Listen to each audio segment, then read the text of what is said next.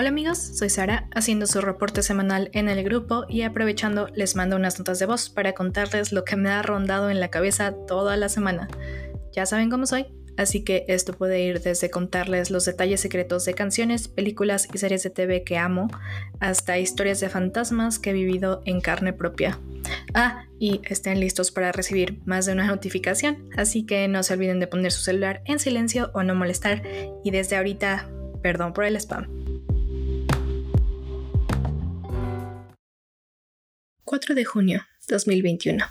Querido diario, creo que soy una buena persona y creo que hay bondad en todos, pero aquí estamos en el tercer episodio del podcast y la investigación del capítulo de hoy me llevó a encontrar la peor versión de una de las historias de culto más utilizadas de los últimos 30 años.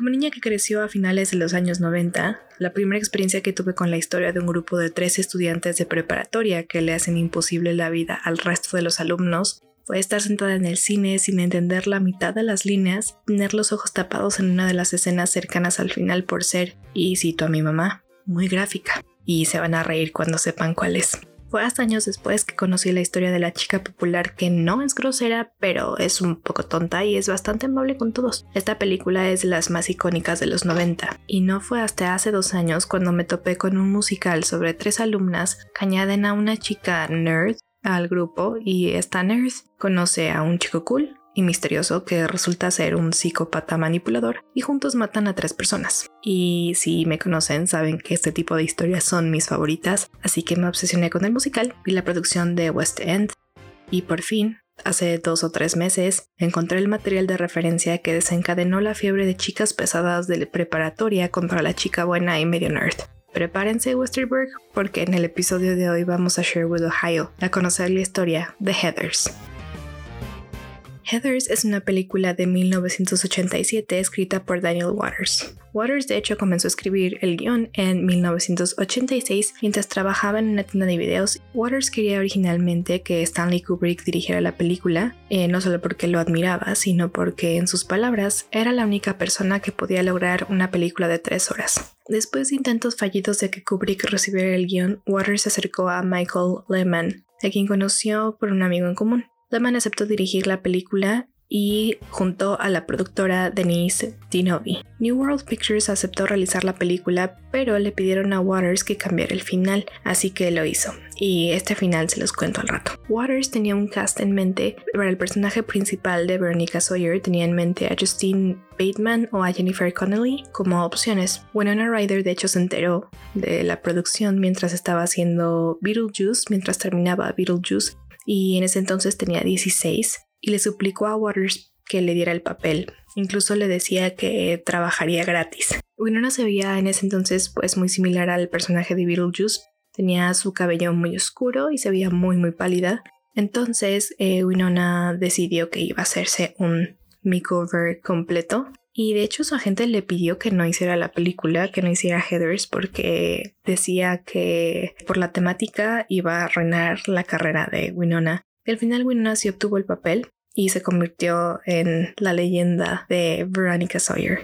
Christian Slater audicionó para el papel de Jason Dean. Le dicen JD en todos lados, es como el nickname, así que también le vamos a decir JD. El día de la audición, Slater hizo un berrinche aventando el guion a la basura porque él pensó que había fracasado completamente la audición y aún así obtuvo el papel y tiempo después él mismo dijo que de hecho tomó inspiración de Jack Nicholson para mm, el personaje y sobre todo para esa primera audición. Para el personaje de Heather Chandler, originalmente lo obtuvo Heather Graham, pero sus papás no la dejaron ya que tenía un 17 años y al leer el guion también dijeron que la temática no era apta para ella. Al final quien interpretó a la Queen Bee fue Kim Walker y para el papel de Heather McNamara, Lisanne Frank mintió de hecho sobre su edad, diciendo que tenía todavía 17 o 18 años cuando en verdad tenía 23. Y Shannon Doherty, que también salió en la famosa serie noventera Hechiceras, si alguien la vio, saben también muy bien eh, quién es obtuvo el papel de Heather Duke y de hecho em, ella iba a tener el cabello güero, les, le pidió eh, Waters que se lo pintara y no quiso y entonces es la única de las Heathers que tiene el cabello pelirrojo.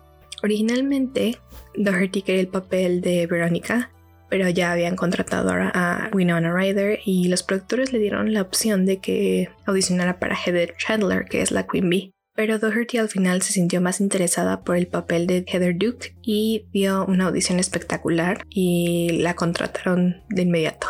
La grabación de la película duró 33 días y tuvo un presupuesto de 3 millones de dólares. La escuela preparatoria Westerbork fue en realidad la escuela preparatoria Corvallis, Verdugo Hills y la escuela secundaria John Adams. Estos fueron los lugares en los que grabaron. Y todo esto fue grabado de hecho en Los Ángeles y no en Ohio.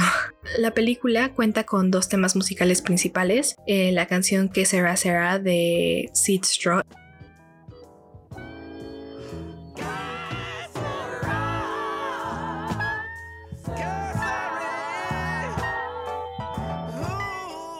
también la canción Teenage Suicide Don't Do It por la banda ficticia Big Fun. Esta última fue escrita específicamente para la película y fue creada por Don Dixon.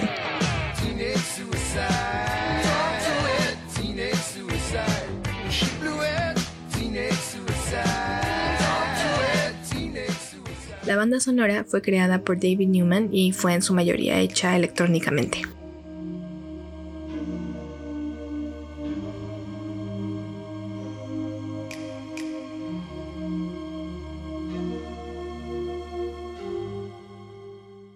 Heathers estuvo en taquillas fue considerada un fracaso, ya que solo recaudó 1.777.247 dólares en su primer fin de semana. En 1989, New World Video sacó un VHS y un Laserdisc convirtiendo a Heathers en una película de culto. En 1996 salió una nueva versión en Laserdisc en formato widescreen y en 2001 salió un DVD multiregión que se vendió en Estados Unidos, Canadá, Australia y Europa alcanzó grandes ventas.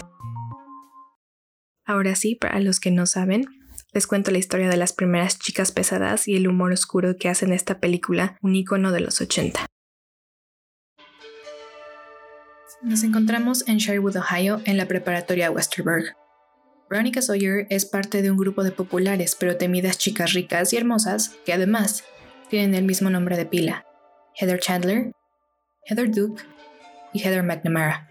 Lleva un tiempo siendo parte del grupo, pero se está cansando de ellas y quiere volver a su vida con sus amigos nerds.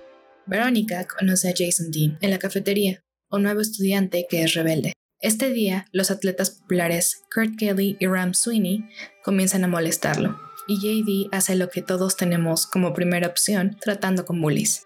Saca una pistola y les dispara blancos. Otro día, Verónica va a una fiesta con Heather Chandler, la Queen Bee, quien planeaba que Verónica tuviera sexo con uno de sus amigos de su ligue, supongo. Verónica se niega y al estar algo tomada vomita sobre Chandler y se defiende de sus ataques por primera vez. Chandler amenaza con destruir la reputación de Verónica haciendo que salga huyendo a su casa. Esa misma noche, mientras Verónica escribe en su diario los posibles planes para que Chandler no la torture, JD llega a su casa de la nada y tienen sexo, además de que expresan el odio que le tienen a Heather Chandler. La siguiente mañana, Verónica y JD van a la casa de Chandler, en donde Verónica planeaba pedirle disculpas con un anticrudas con gargajo. JD decide que la broma debe ser más pesada y da la gran idea de darle a tomar limpiacañerías. Verónica niega el plan, pero JD le termina dando el vaso con el limpiador, matando a Chandler. Verónica entra en pánico, pero JD la apresura a dejar una nota suicida falsificada. Ya que Chandler era adorada por todos, su suicidio fue visto como una trágica decisión hecha por una adolescente perturbada haciendo que todos la alaben aún más. Duke toma el mando del grupo y comienza a usar el scrunchy rojo de Chandler como una corona y símbolo de liderazgo. McNamara llama a Verónica una noche para que vaya con ella, Kurt y Ram a una cita doble. Kurt y Ram terminan tomados y se quedan dormidos en un pastizal de vacas. Al día siguiente, crean el rumor de que Verónica les hizo sexo oral a ambos y arruinan su reputación. JD le propone a Verónica vengarse de ellos llamándolos al bosque y dispararles con balas no mortales, pero JD les dispara a ambos y los mata. JD los acomoda en el bosque con revistas gays y una nota falsa diciendo que eran amantes, haciendo ver de su muerte un pacto suicida. En el funeral, Craig Ram se vuelven símbolos en contra de la homofobia, haciéndolos héroes. Verónica continúa saliendo con JD, pero cada vez se perturba más por su comportamiento. Una estudiante muy buleada, Martha Dunstock, Intenta suicidarse caminando en el tráfico con una nota suicida en el pecho. Ella no muere y solo queda muy lastimada. Esto causa aún más burlas hacia ella. Más tarde, McNamara llama anónimamente a una estación de radio para discutir su depresión Pero la nueva Queen Bee, Duke, les dice a todos que fue ella, y todos se burlan. McNamara intenta suicidarse con pastillas, pero la salva Verónica. JD planea su siguiente víctima, pero Verónica le dice que ya no participará más en sus asesinatos y corta con él. JD amenaza a Duke para que logre que todos los estudiantes firmen una petición, pero en realidad es para crear una nota de suicidio masivo. Verónica finge su suicidio y logra que JD le revele su plan, pensando que ella está muerta. JD va a la escuela y planta dinamita en la caldera. Verónica le dispara y la navaja que tenía JD en la mano corta el cable del detonador. Verónica sale de la escuela y JD la sigue aún vivo con una bomba atada a su pecho y le pide disculpas intentando hacer que Verónica lo perdone. La bomba se detona y JD muere. Al escuchar el estruendo, estudiantes y facultad de la escuela encuentran a Verónica en los pasillos sucia y desaliñada por la explosión. Ahí confronta a Duke y le quita el scrunchy rojo, tomando el lugar de líder. Después, invita a Martha a ver una película juntas en lugar de ir al baile de graduación. Ese es el final que llegamos a ver, pero el final que Writers había escrito desde un inicio era el siguiente. Verónica no puede detener a JD en la caldera y todos los estudiantes de la escuela mueren en la explosión. La escena final es un baile de graduación surreal en donde todos están en el cielo bailando. Y la verdad yo siento que estaba muy cool la idea, pero creo que para la época como que sí está, o sea, si de por sí lo que vimos en pantalla fue muy oscuro para ellos, imagínense el final.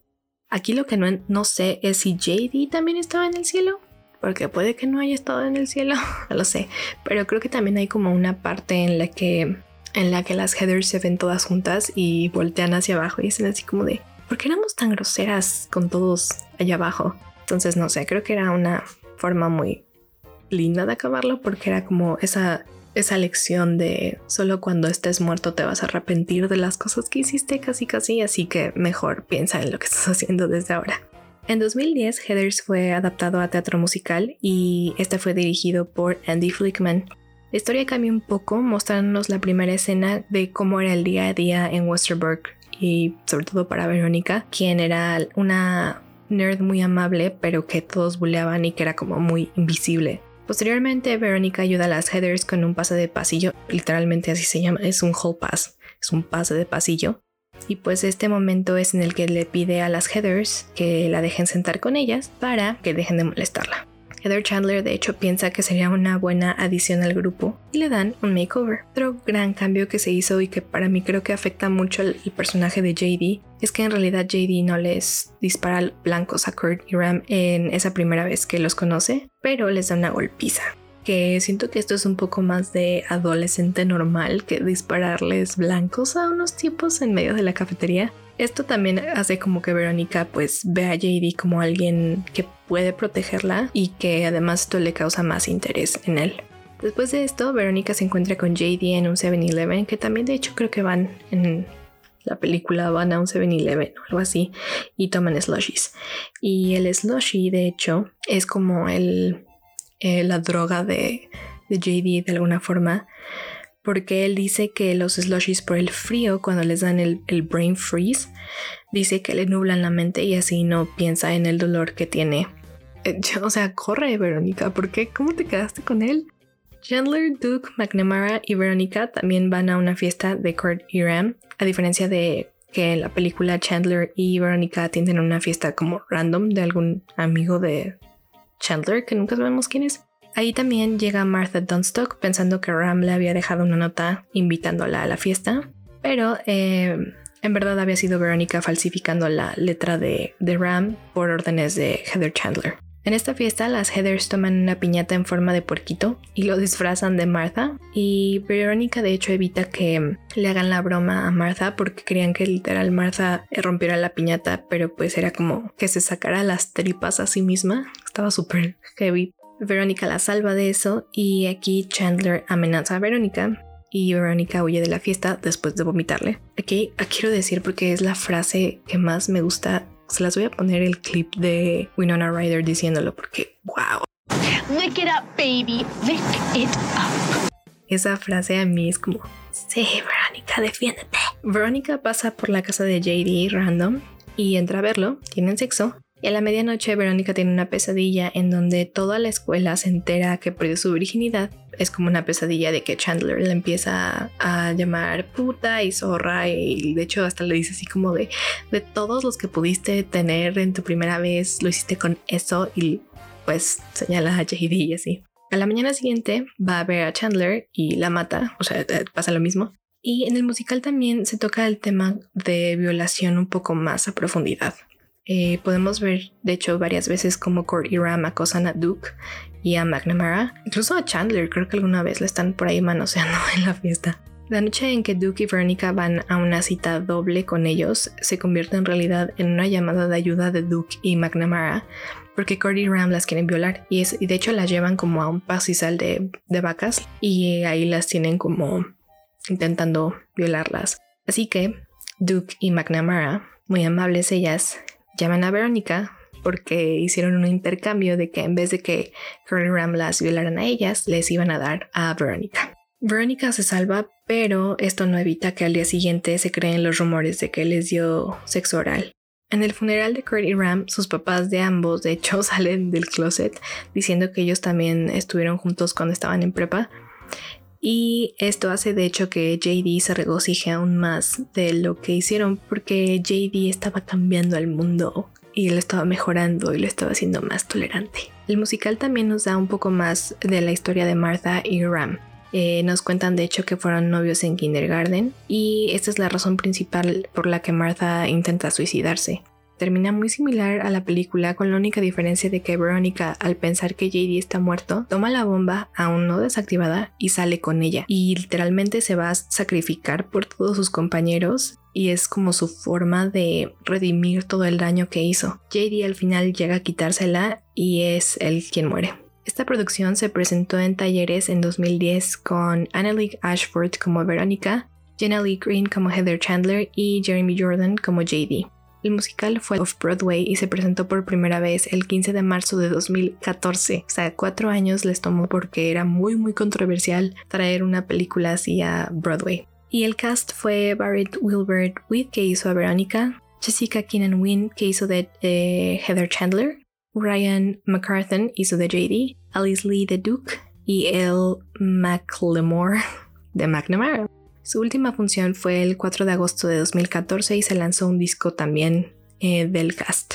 En 2018 se creó la producción of West End, que literal West End es el Broadway de Inglaterra. Fue dirigido igualmente por Andy Flickman y se presentó en The Other Palace. Se transfirió en septiembre del mismo año a West End en el teatro Royal Haymarket y el cast fue Carrie Hope Fletcher como Veronica Sawyer, Jodie Steele como Heather Chandler, Jamie Mi Amor Muscato como JD, Deshaun Williams como Duke y Sophie Isaac como McNamara. A la producción de Inglaterra se le agregó una canción más, eh, titulada I Say No, que es el momento en el que Verónica decide dejar de escuchar a JD y no, no le permite que la manipule. Y si ven Riverdale, probablemente sepan que Heathers fue parte de un episodio especial de la serie titulado Big Fun. Si es así, y esto es lo único que saben de Heathers, les pido por favor que busquen un bootleg del musical. Bootleg son los, este, las grabaciones como ilegales que hay de musicales, porque de verdad no le hicieron justicia en lo absoluto. Por favor, se los ruego.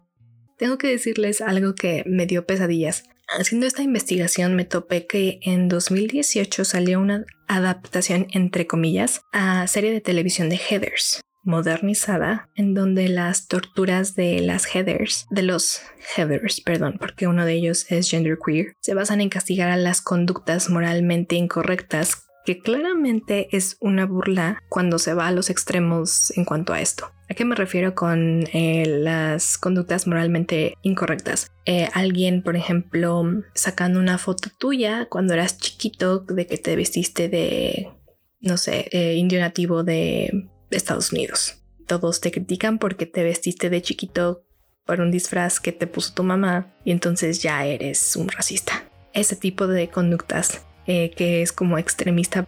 El problema con esta adaptación no es que Heather Chandler no sea rubia, eh, pero que sea de complexión robusta. No es que Heather Duke sea genderqueer, ni que Heather McNamara finja ser lesbiana mientras acuesta con un profesor de la escuela. No es que el papá de JD sea abiertamente nazi y que Verónica no sea una chica buena desde el principio. El problema no es que el mayor desafío de Verónica es que es muy normal para la sociedad actual.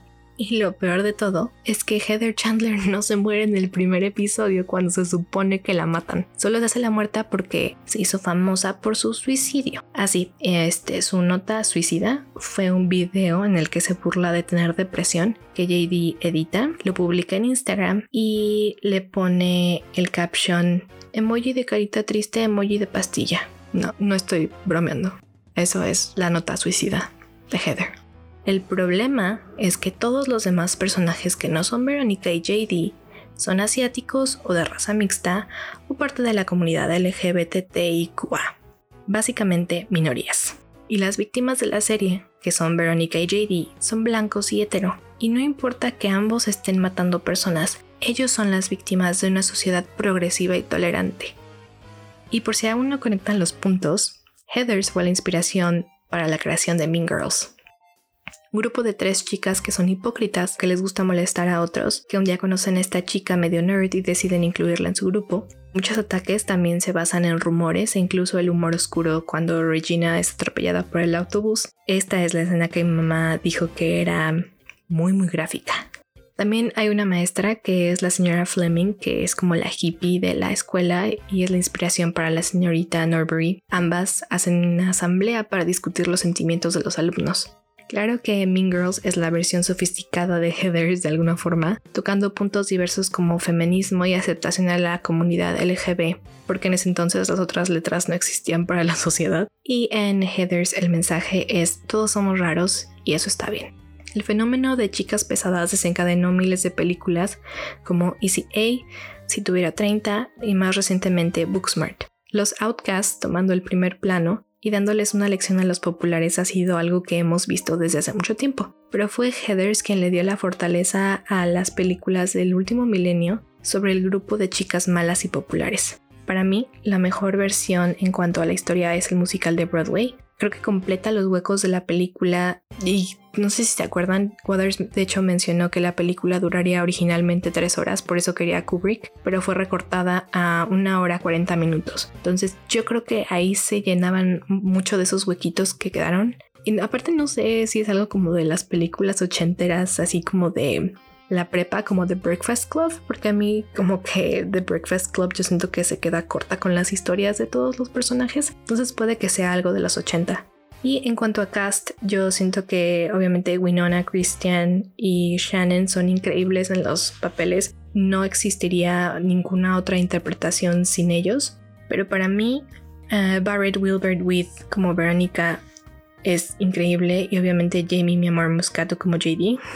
Barrett agregó mucho a la personalidad de Verónica en el musical y los directores y productores, de hecho, hablaron sobre las improvisaciones que quedaron en el guion final y las canciones.